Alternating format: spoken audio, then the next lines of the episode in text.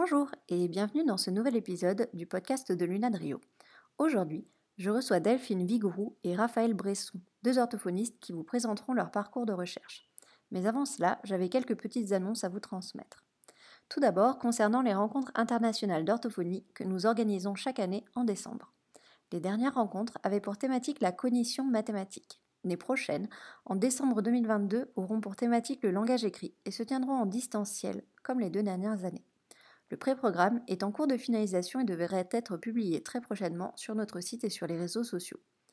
Mais aussi, comme nous organisons les rencontres deux ans en avance, nous avons déjà lancé l'appel à communication pour les rencontres de décembre 2023 sur le thème du langage oral.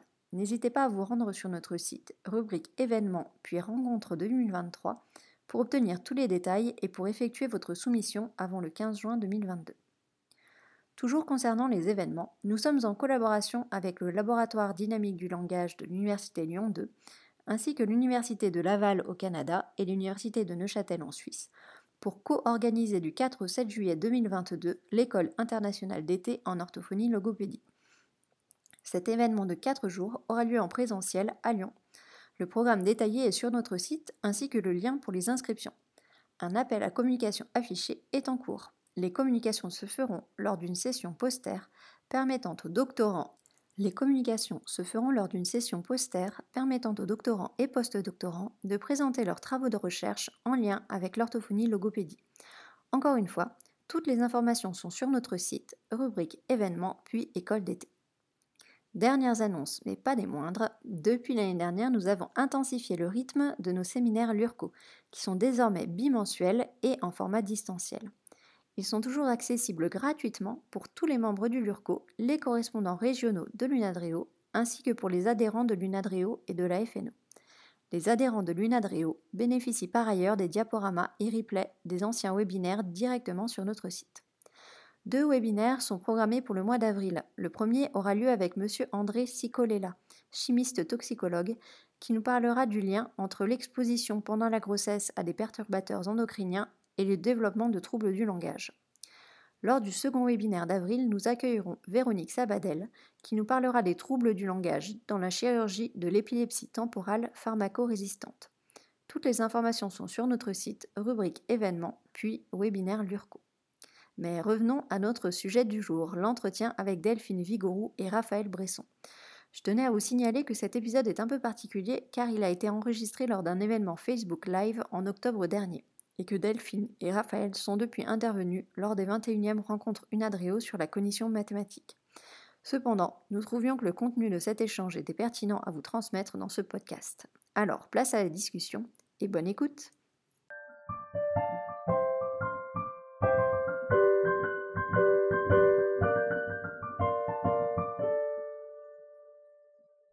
Bonsoir à toutes les deux, Delphine et, Raphaël.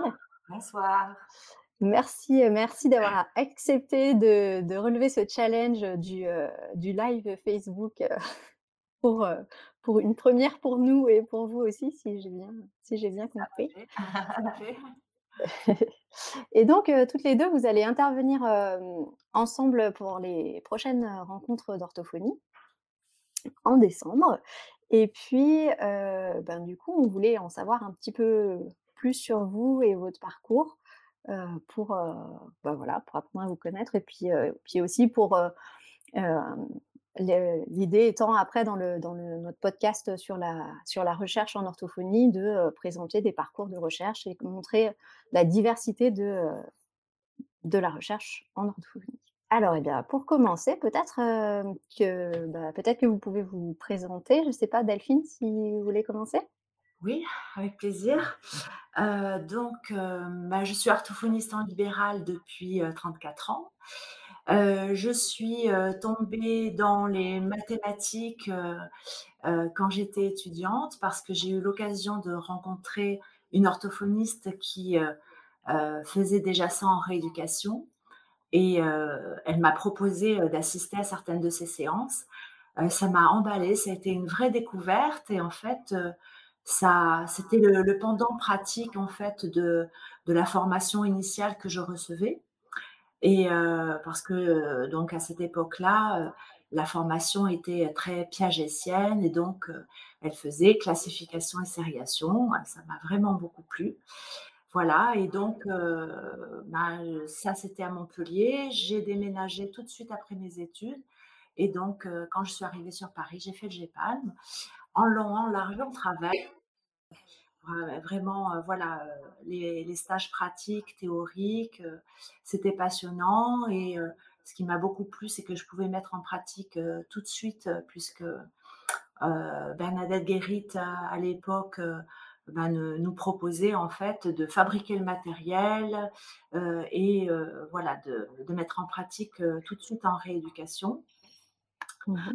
Heu et puis, heu, bah, voilà, au fur et à mesure, bah, les années sont passées et puis je bon, voilà, j'ai commencé à lire, heu, des articles, des ouvrages et voilà, après j'ai un peu changé mon fusil d'épaule et et grâce, voilà, justement aux chercheurs, heu, qui, découvraient que l'aspect piagétien n'était pas suffisant, ben, j'ai essayé d'intégrer, les les nouvelles, heu, les nouvelles données des recherches, surtout en neuropsychologie. Et et puis j'ai fait d'autres formations avec, Alain Ménissier qui intervient avec Admiration. Et voilà, de fil en aiguille. Et puis, bah, la dernière formation, voilà, avec, Anne Lafay, que je remercie, Mmh mh. pleinement de de tous ses nouveaux apports et surtout, heu, de ses outils d'évaluation. Heu, voilà et heu, sur ma route, ma ma chère collègue, que j'ai embringuée là-dedans, parce que, ben, aussi il y a eu le confinement donc heu, toutes ces heures qu'on pouvait passer à faire de la recherche, c'était, fantastique donc je lui ai dit: «Allez viens, on étudie, tous, les derniers articles là, heu, que qu'Anne Lafay, heu, met sur ses blogs et cetera, les nouveaux chercheurs». Elle m'a dit: «Oui» et puis, heu, quand il y a eu, l'appel à candidature de la de ben, on s'est dit: «Allez, c'est pour nous, on y va». Voilà. Voilà comment ça s'est fait. Chouette, chouette et vous, du coup, Raphaël, quel comment comment vous êtes arrivé là? Alors moi, je suis orthophoniste, heu, depuis 2016 seulement, suite à une reconversion. Je travaillais dans l'aménagement du territoire auparavant. Heu et je me suis installée directement dans le même cabinet que Delphine, entre autres. Pendant mes études, j'ai adoré les cours, heu, de cognition mathématique, entre autres. On n'était pas beaucoup à aimer ça.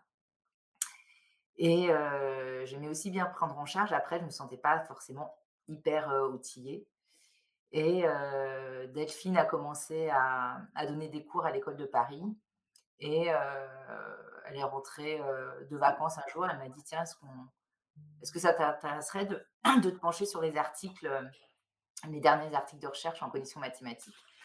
donc j'ai sauté sur l'occasion, j'ai trouvé ça super. Donc on lisait chacun une semaine des articles enfin, chacun de notre côté des articles et ch chaque semaine, on se partageait, on faisait un feedback sur ce qu'on avait lu et ça engendrait des discussions et et voilà, par rapport à nos prises en charge aussi. Donc c'était vraiment chouette et puis là-dessus est arrivé le confinement. Donc on a continué et et elle m'a embarquée dans cette folle aventure de l'UNADREO. Voilà, j'avais confiance en en elle et bon, je trouve je trouve ça super intéressant et je remercie l'UNADREO de nous nous donner l'occasion aussi, Mmh. en tant que petite clinicienne, moi je me sentais pas très légitime, bah, de permettre de nous perm de nous ouvrir ces portes-là aussi, heu, à Mmh nous. Et voilà, de nous permettre de vivre cette aventure et D'accord, bah, chouette. En tout cas, ça nous fait plaisir de, bah, de vous accueillir aujourd'hui et aussi bien sûr, heu, lors des lors des rencontres, heu, lors des rencontres de décembre. Alors moi, j'ai une petite question pratico-pratique. Du coup, vous vous retrouviez chaque semaine, heu, donc cha chacune, enfin comment vous étiez organisées, en fait? Chacune, chacune avait, un article à lire, plusieurs, et puis vous vous retrouviez à quelle fréquence, c'était vraiment on se retrouvait vraiment toutes les semaines. On avait calé un créneau horaire, hein, sinon, ça ça part à la trappe assez rapidement. Et on savait quel article on à la fin de chaque, heu heu, rendez-vous, on Mmh savait quel article on allait lire chacune. Donc on choisissait quand même, notre port d'entrée, ça a été le blog d'Anne Lafay et puis Mmh. après on a navigué à droite à gauche en fonction des thématiques. Et en fonction des articles qu'on lisait, on allait, heu, ça orientait aussi la rééducations. Et de nos et de rééducations, nos ouais. Oui, parce que l'idée, c'était d'a d'avoir vraiment des choses concrètes pour, la mise en pratique, Mmh. Oui, oui. avec de passion, une nouvelle pratique parce qu'on était en visio à ce moment-là. C'était, les premières séances en téléconsultation et donc en fait, ça a permis de faire, de de pratiquer d'une autre manière et par rapport aux entraînements qui sont vraiment préconisés par les chercheurs, en fait, ben là, on avait vraiment les parents en en face de nous à chaque séance, ce qui n'est pas le cas quand on est en cabinet et donc le suivi, heu, le suivi a a a été vraiment plus, plus précis, heu, les les échanges avec les parents aussi et donc c'est pour ça que, tout de suite en fait, voilà, quand il y a eu cet appel à candidature, j'avais presque déjà une trame, de quelque chose, grâce, bah, je vais presque dire grâce au confinement, si on peut dire ça. D'accord. Bah, chouette et du coup, du coup, en fait, c'est un peu aussi en lien avec, heu, l'evidence-based practice, en fait, Ouais, effectivement, les différentes, dernières formations que j'avais fait aussi bien en langage oral ou en langage écrit, ou même dans la démarche diagnostique, on était clairement sensibilisés à la démarche EBP. Qui moi m'a énormément parlé parce que, voilà, j'aime beaucoup la recherche, en général. Après c'est vraiment, heu, time consuming donc dans les différentes récentes formations que j'avais faites, que ce soit en langage, oral, en écrit ou en démarche diagnostique ou autre, il y avait vraiment une dimension EBP dans les formations qui était apportée, heu, auquel j'étais très sensible parce que ça me parlait énormément. Voilà, cette démarche, scientifique, probante et cetera, avec beaucoup d'autocritique aussi sur, sur ce qu'on fait. Je trouve ça je trouve que c'est primordial en fait, dans l'attitude de l'orthophoniste. Voilà, après c'est vrai que c'est pas évident à mettre en place, au quotidien. Donc heu, ça a été un peu notre premier notre premier pas. On s'est dit: «Bon, la cognition mathématique sur des petits thèmes très précis» et voilà, œuvrer, pas à pas quoi. Voilà, c'était un peu, heu, un peu l'idée, mais voilà. oui, bah, de toute façon, je crois que c'est enfin, le la tâche serait trop énorme si on voulait tout changer en même temps, donc il faut l'attraper par l'attraper d'un côté, puis il faut se lancer, quoi. Et le MOOC de Liège aussi a bien aidé, heu, je trouve à à poursuivre cette mise en pratique, heu, en Mmh. douceur. Oui, c'est vrai, pour ceux qui l'ont qui l'ont pas suivi, je mettrai dans les notes du podcast, heu, je mettrai le le lien, vers le MOOC, de Liège. Je ne sais pas s'il sera peut-être reconduit ou s'il y a possibilité encore de de s'inscrire. C'est vrai que c'était, très intéressant aussi, de le faire. OK et du coup, hem, du coup, c'était cette idée de de de de faire de la recherche, enfin, on parlait tout à l'heure de questions de de légitimité un peu. Comment, hem, c enfin, c'est vrai que quand on est en libéral, on se sent parfois un peu éloigné de éloigné de la recherche finalement. Est-ce qu'il y a des choses qui vous aident, enfin qui vous comment dire? Qui vous ont aidé à à sauter le pas à vous dire: «Bah oui, en fait, j'ai une démarche de recherche, j'ai une démarche de chercheuse», heu? Alors je pense que la première chose pour moi, ça, c'est le fait que je sois, heu, chargée de TD à la fac. Je me dois déjà vis-à-vis des enseignants des étudiants, pardon, des étudiants de, d'être, heu, à la pointe de de de ce qui se fait. Heu, donc moi, j'étais restée quand même, au départ quand on a commencé puisque la maquette, en 5 ans et j'enseigne à des étudiants de cinquième année. Heu, donc heu, la maquette, heu, au départ, voilà, on m'a laissé toute liberté, mais moi je n'avais, finalement, que que ma que ma pratique et ma ma recherche, mes formations. Donc bon, voilà, on m'a laissé grande liberté. Mais mais après, voilà, je je me suis dit que pour les étudiants, il fallait que que je sois à la pointe de ce qui se fait. Heu, bon, heu, heureusement que justement j'interviens, heu, qu'en cinquième année, c'est-à-dire que tous les les autres enseignants-chercheurs, dont Alain Ménissier à Paris aussi, leur, leur donnent, voilà, toutes les bases, théoriques.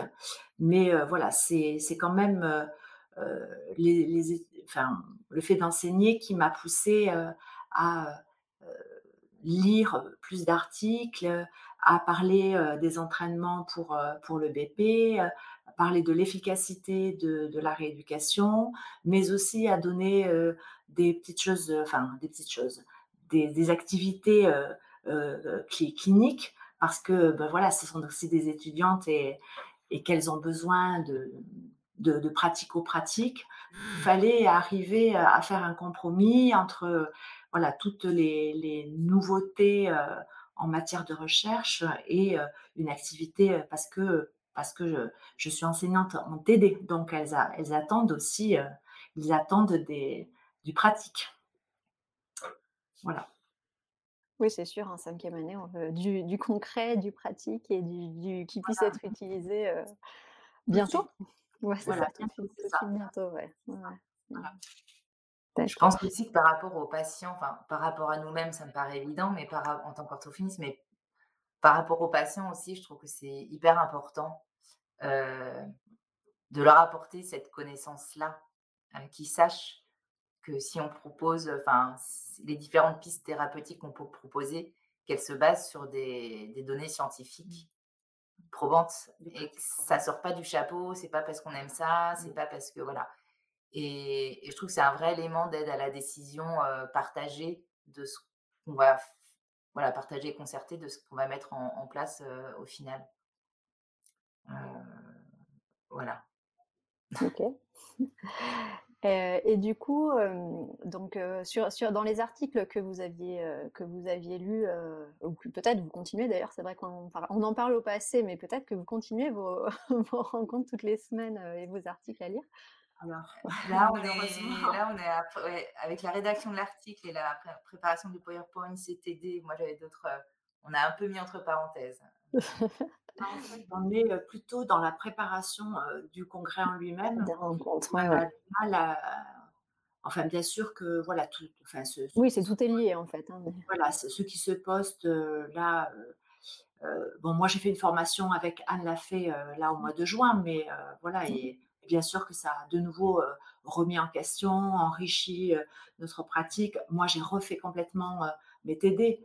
Euh, mais euh, voilà, après ça, nous, notre travail en Mm. commun, bah, c'est c'est- c'est plus compliqué de, de- de partager là parce qu'on a moins de temps en fait. C'est sûr. Par contre, il y a une- quand, quand on n'a pas de temps, moi, je trouve qu'il y a une, sou- une source qui est super parce que on est directement à l'info sur le groupe Facebook Dyscalculie Info. Euh, Mhm. Anne Lafay et d'autres euh, postent souvent des résumés d'articles. Et pour moi, ça, c'est super précieux quand, dans ces moments-là où je n'ai justement pas le temps parce qu'il y a quand même quelque chose qui rentre, il y a quand même quelque chose qui me brûle. Et voilà, il y a- c'est c'est intégrable, je trouve, dans, Mm, mm, mm. dans Calendrier. Un bon, un bon format du coup. Ouais, c'est ça. Et du coup, euh, par rapport aux articles que vous avez lus euh, et, euh, et ce que vous aviez échangé entre vous, est-ce qu'il y a une chose en particulier, un, un résultat de recherche ou quelque chose qui vous a marqué et qui, euh, que, que vous voudriez partager peut-être avec les, les orthophonistes qui nous écoutent ou qui puissent être euh, directement justement euh, utilisés dans leur quotidien de, de rééducation? Alors, moi, au fil, au fil des années, je me suis rendu compte, à la fois avec mes collègues et les étudiants, que, la rééducation des mathématiques n'était pas une rééducation qui était très, on va dire, aimée, appréciée, hein. Enfin, on est quand même, peu, peu à prendre ce ce type de prise en soin, et justement, moi, je trouve ça vraiment dommage parce que c'est passionnant. Donc,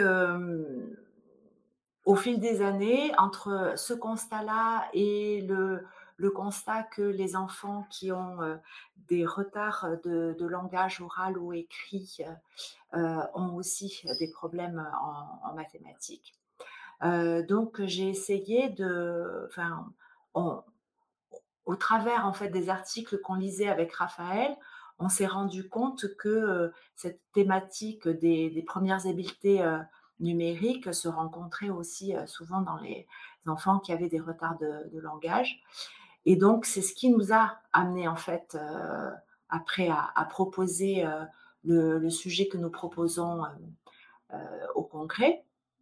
Donc, à savoir le fait de, stimuler les petites quantités, les comparaisons entre les quantités chez les enfants tout petits, voilà, ça, ça, ça, permet de, de, de développer après les compétences en mathématiques. En fait, au départ, c'était un peu euh, une, intuition, mais plus en fait, nous avons euh, lu d'articles, plus en fait, ça, s'est avérée réelle. Et donc vraiment, ça nous a, ça nous a passionnés de, rentrer dans le vif du sujet.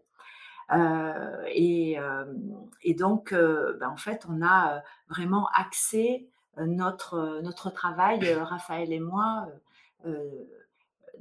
dans ce, dans ce domaine-là. Et donc, ce que nous espérons, c'est convaincre les collègues que dans, à l'intérieur, au cœur d'une rééducation de langage oral, même si on n'est pas dit spécialiste rééducateur en maths, on peut stimuler, et même je dis il faut stimuler toutes les habiletés numériques de base.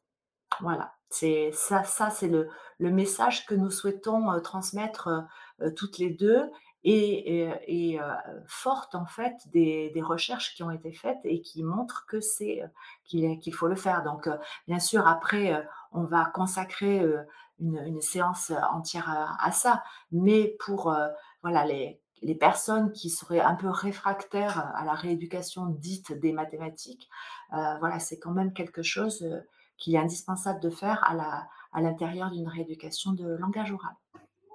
D'accord. Et eh bien oui, c'est une bonne chose, euh, un, bon, un bon point d'entrée aussi. Voilà, c'est une porte d'entrée en fait. Mm, mm. Et moi, moi, je rajoute juste quelque chose de, de, de très précis, entre guillemets. Euh, suite à notre étude. Euh, bon, il y a plusieurs choses qui m'ont marqué, mais je ne vais pas toutes les dire. Je dirais le 10 décembre. mais il y a vraiment la dimension. voilà. Il y a vraiment la dimension écologique pour moi dans ce cadre-là, justement dans le cadre de la stimulation en, bas âge de ces habilités-là, qui, euh, qui me paraît vraiment hyper importante et percutante et qu'il y a plein de choses à faire et que des parents. Moi, j'ai rencontré la difficulté de, de, faire comprendre la valeur thérapeutique du jeu, que le jeu peut être un médium euh, thérapeutique. Euh, et on a la chance, avec ce, domaine-là, de pouvoir euh, proposer des activités très écologiques qui ne sont pas forcément du jeu non plus. Et, qui sont donc accessibles aux parents, beaucoup plus accessibles à un, nombre, de, voilà, un nombre de parents pour qui le jeu n'a pas de sens thérapeutique. Voilà, donc la dimension écologique me paraît, m'apparaît super, super importante et intensive, évidemment. Montrer qu'on fait des mathématiques tous les jours de la même manière qu'on lit tous les jours des mots, des phrases. on est, enfin, il y a beaucoup d'informations qui nous sont données à travers les chiffres et les nombres. Et donc, il est absolument indispensable de s'intéresser à ça euh, autant qu'on s'intéresse euh, au langage écrit en fait. Et les parents ont conscience de que ah oui c'est vrai quand on fait ça en fait on stimule les habiletés numériques mais donc il y a aussi une prise de conscience du parent de son euh, de son pouvoir c'est pas le terme que je veux mais sa compétence? Ouais exactement il y a une espèce de recouvrement de compétences et du coup un investissement donc c'est un, un, peu un, cercle vertueux un, un, engrenage qui se met en place alors que moi j'avais vraiment un, un cas au profil assez bas, quoi. Et bon, voilà. Du coup, c'est les notions d'empowerment aussi, un peu. Enfin, Nathalie serait beaucoup plus pertinente que moi sur ce sujet, mais oui, de, de donner, de donner un peu du pouvoir aux, parents et de la légitimité aussi pour, pour accompagner leurs enfants. Mmh. Super. Ben, merci. Est-ce que, est-ce que du coup, vous avez des, projets pour la suite? Donc là, il y, a, toute la préparation effectivement de l'article et de la présentation pour, les rencontres de décembre. Et puis après, bah, du coup, est-ce que ça vous a lancé sur quelque chose? Est-ce que vous avez d'autres projets pour la suite par rapport à justement ben, tout ce, travail autour de la cognition mathématique? Alors, Raphaël et moi faisons partie d'une association d'orthophonistes en libéral. donc, voilà, on se rencontre régulièrement entre, entre collègues pour, pour parler de, différents sujets. On fait venir des intervenants, etc. Et donc là, ben, suite à ça, je leur ai proposé, voilà, de manière très très informelle, puisque je ne suis pas, je n'ai pas du tout le statut de formatrice, mais je leur ai proposé de leur, euh, euh, de leur faire une petite présentation euh, sur les habiletés numériques de base, mais c'était surtout pour convaincre celles qui ne faisaient pas de maths, en fait. Donc, bien sûr que toutes les collègues qui faisaient des maths étaient bon, déjà convaincues, mais elles étaient contentes de, de se mettre à jour avec les dernières les dernières informations et connaissances dont je leur ai parlé beaucoup d'Anne Lafay. Euh, mais euh, moi, j'ai ratissé large et j'ai essayé de convaincre toutes mes collègues qui ne faisaient pas de maths.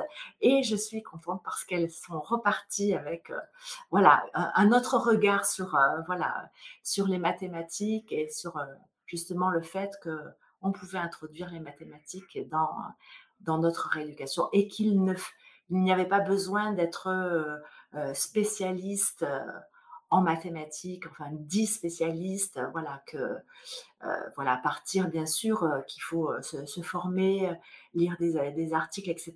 Mais c'était une première porte d'entrée pour que pour les intéresser, on va dire, pour les appâter, voilà. Donc et ça mmh. j'aimerais le développer en fait, voilà. Et j'ai assisté donc à, à, cet atelier que Delphine a animé et c'était très il y avait donc effectivement les, dernières euh, notions euh, scientifiques, mais elle a fait quelque chose aussi de très pratico-pratique. Du coup, euh, les, collègues, elles pouvaient se projeter, elles pouvaient tout à fait s'approprier ce qui était proposé et se projeter, et ça rendait complètement accessible le fait de, voilà, de prendre en charge telle ou telle notion. Et ben on fait comme ça et comme ça, et du coup, c'était, voilà, je pense qu'il y a aussi peut-être une difficulté de d'arriver à voir comment on met en, pratique en fait ce qui mmh. nous est enseigné ou ce qu'on lit dans les articles. Alors qu'en fait, ça peut être tout bête, quoi. voilà. Et moi, à mon niveau, j'ai bien envie de continuer à, voilà, à lire des articles et à échanger. Euh, et puis à mettre en œuvre aussi ce qui, à la fois les résultats de, ce qu'on a tiré comme enseignement de notre article, tout, les, tout ce qu'on va entendre au congrès, et puis de, des différents articles qu'on lit, quoi d'arriver à, faire bouger ma pratique, en fait, dans, ce sens-là. Ok, super. Et après, bah, je vais peut-être mettre les pieds un peu dans le plat, mais est-ce que du coup, ça, enfin, on parlait tout à l'heure de, la recherche et des différentes facettes qu'elle pouvait prendre.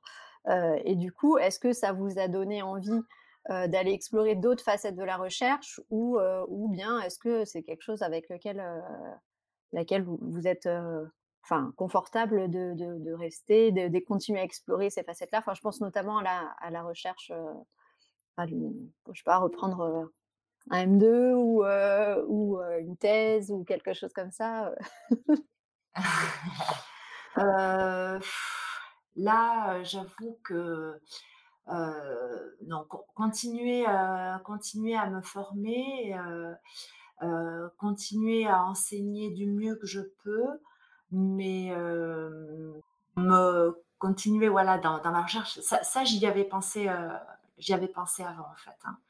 J'y avais pensé ben, peut-être quand j'ai quand je suis intervenue en 2016 sur Alunadreo, voilà parce que de me replonger euh, dans les articles, ça m'avait donné envie. Je m'étais dit, tiens, pourquoi pas euh, un nouveau DU, euh, puisque j'en ai fait d'autres, mais, mais là, non, je trouve que la, la, pratique, enfin vraiment là au quotidien, essayer d'intégrer justement toutes ces nouvelles notions de recherche, les pratiques probantes, etc. voilà, c'est déjà très chronophage, on va dire.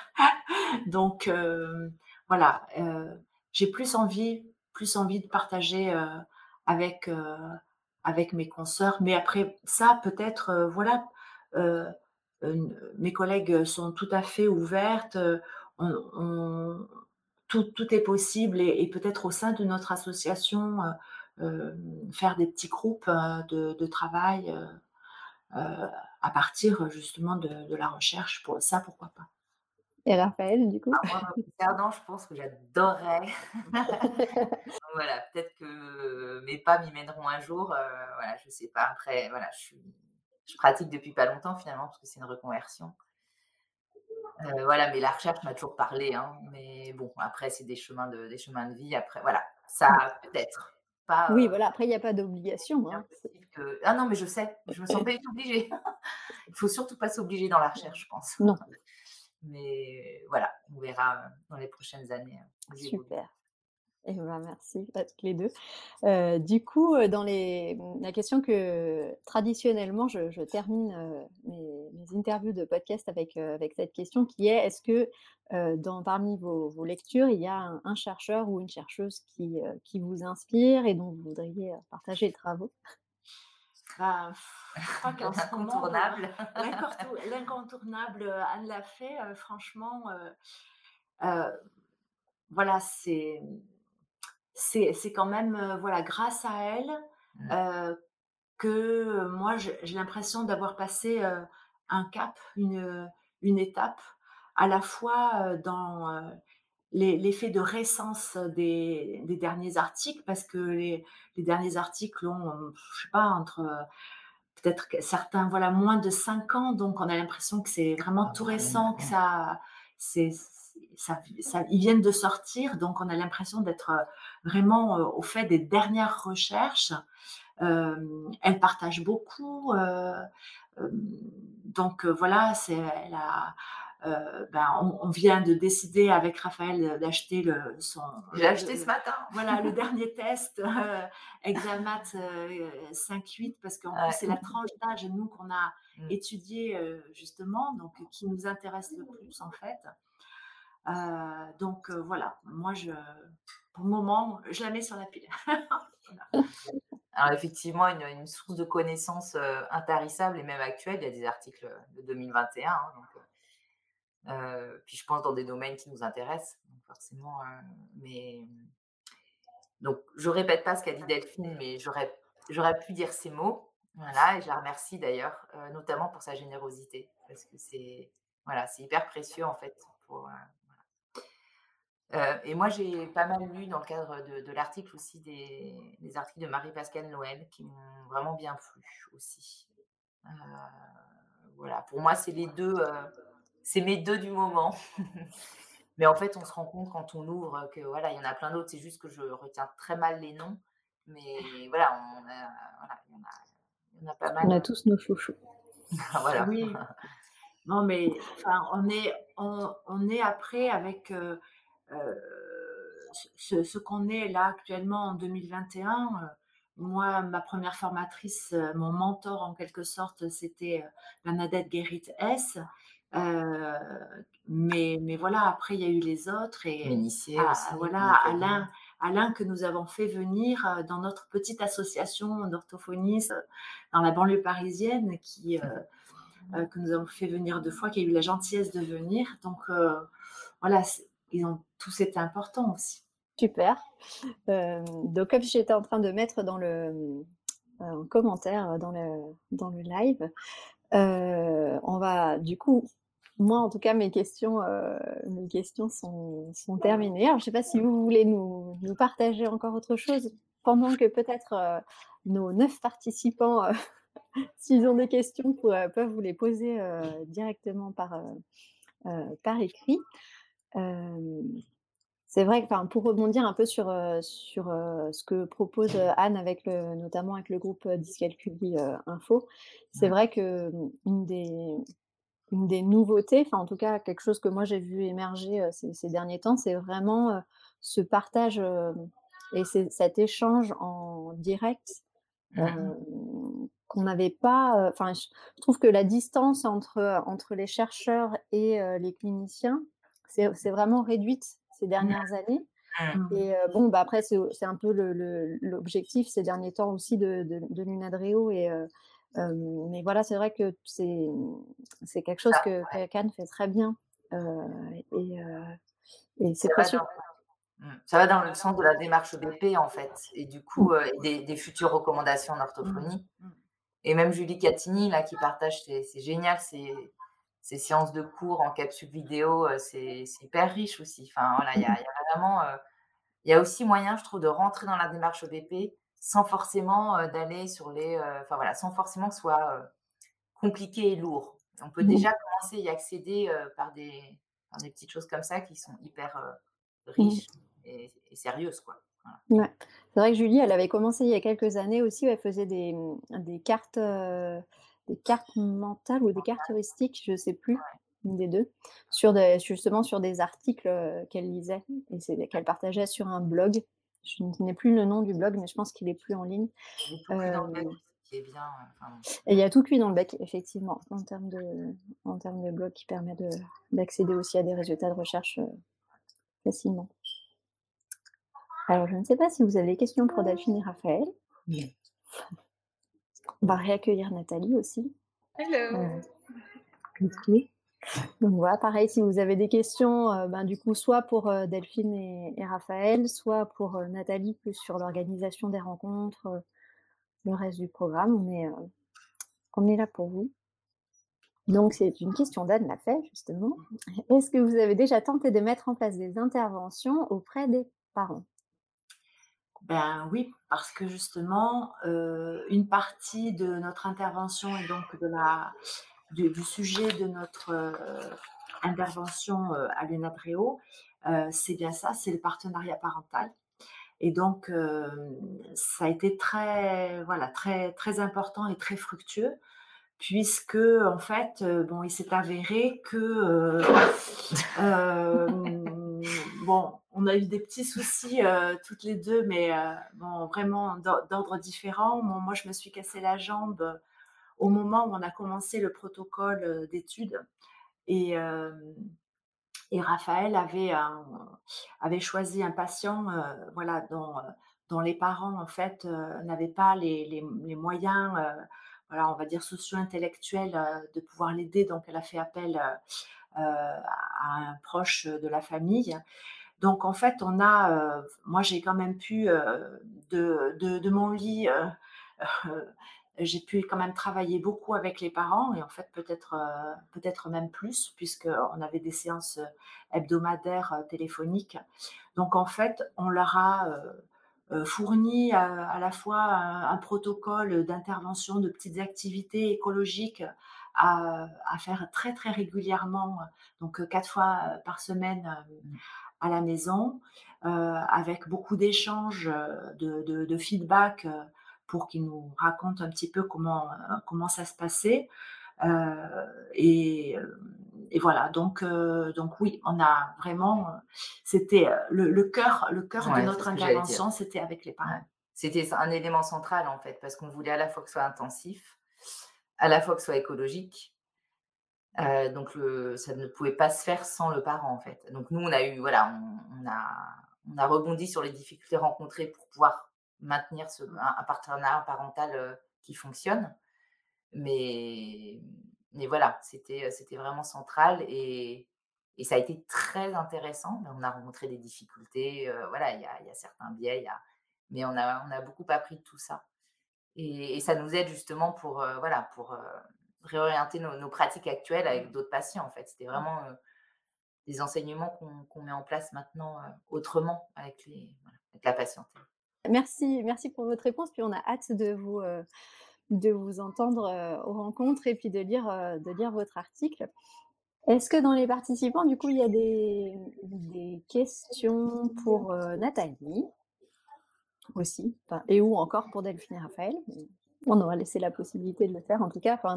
Dans, tous les cas, même si vous voyez cette, cette vidéo après le live, n'hésitez pas si vous avez des questions par rapport aux, aux, rencontres à envoyer un mail au secrétaire Unadreo, Grégory, avec l'adresse mail unadreo.formation.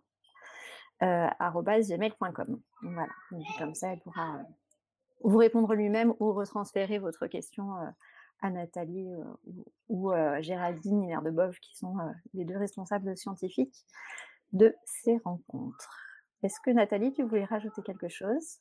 Écoute, on est on a très très envie d'être le 10 décembre euh, pour savoir. Euh, bon, moi j'ai un peu lu l'article, donc je sais un peu des choses. Mais euh, voilà, on a très très envie d'être, d'avoir l'explication en live de, de, ce, de, ce bel, de ce beau travail de, Delphine et Raphaël. Et, Merci, c'est gentil. Je pense qu'on est, on est vraiment heureux à l'UNADREO de, de, pouvoir promouvoir des collègues orthophonistes dont, la qualité du travail montre que c'est possible, voilà, dans, en cabinet, avec un effort important, mais voilà, on est très, très, très, très heureux de, pouvoir promouvoir ce, travail. C'est aussi la mission de l'UNADREO. Donc, un grand merci. Ça montre bien qu'il y a vraiment différents niveaux de recherche. Donc, on commence au premier. Je ne sais pas si on peut dire niveau aussi, différentes facettes en fait. Peut-être. Oui, non, mais dans le, dans le, dans la quantité. Non, dans la, dans la hum, valeur scientifique des résultats et de l'exploitation des résultats. Voilà. Oui, ça c'est sûr. voilà, c'est à ce niveau-là. bon, bah, c'est chouette. En tout cas, merci beaucoup encore à toutes les deux d'avoir accepté notre invitation pour ce soir. Avec euh, vous êtes disponible. Et puis, et puis, du coup, ben, on va terminer la diffusion en live sur Facebook. Merci à tous ceux qui ont assisté en direct ou qui regarderont en différé. Et puis, ben, concernant la page Facebook, on va continuer à diffuser pendant les prochaines semaines les, portraits d'intervenants, des intervenants. voilà. Au revoir. Au revoir. Au revoir.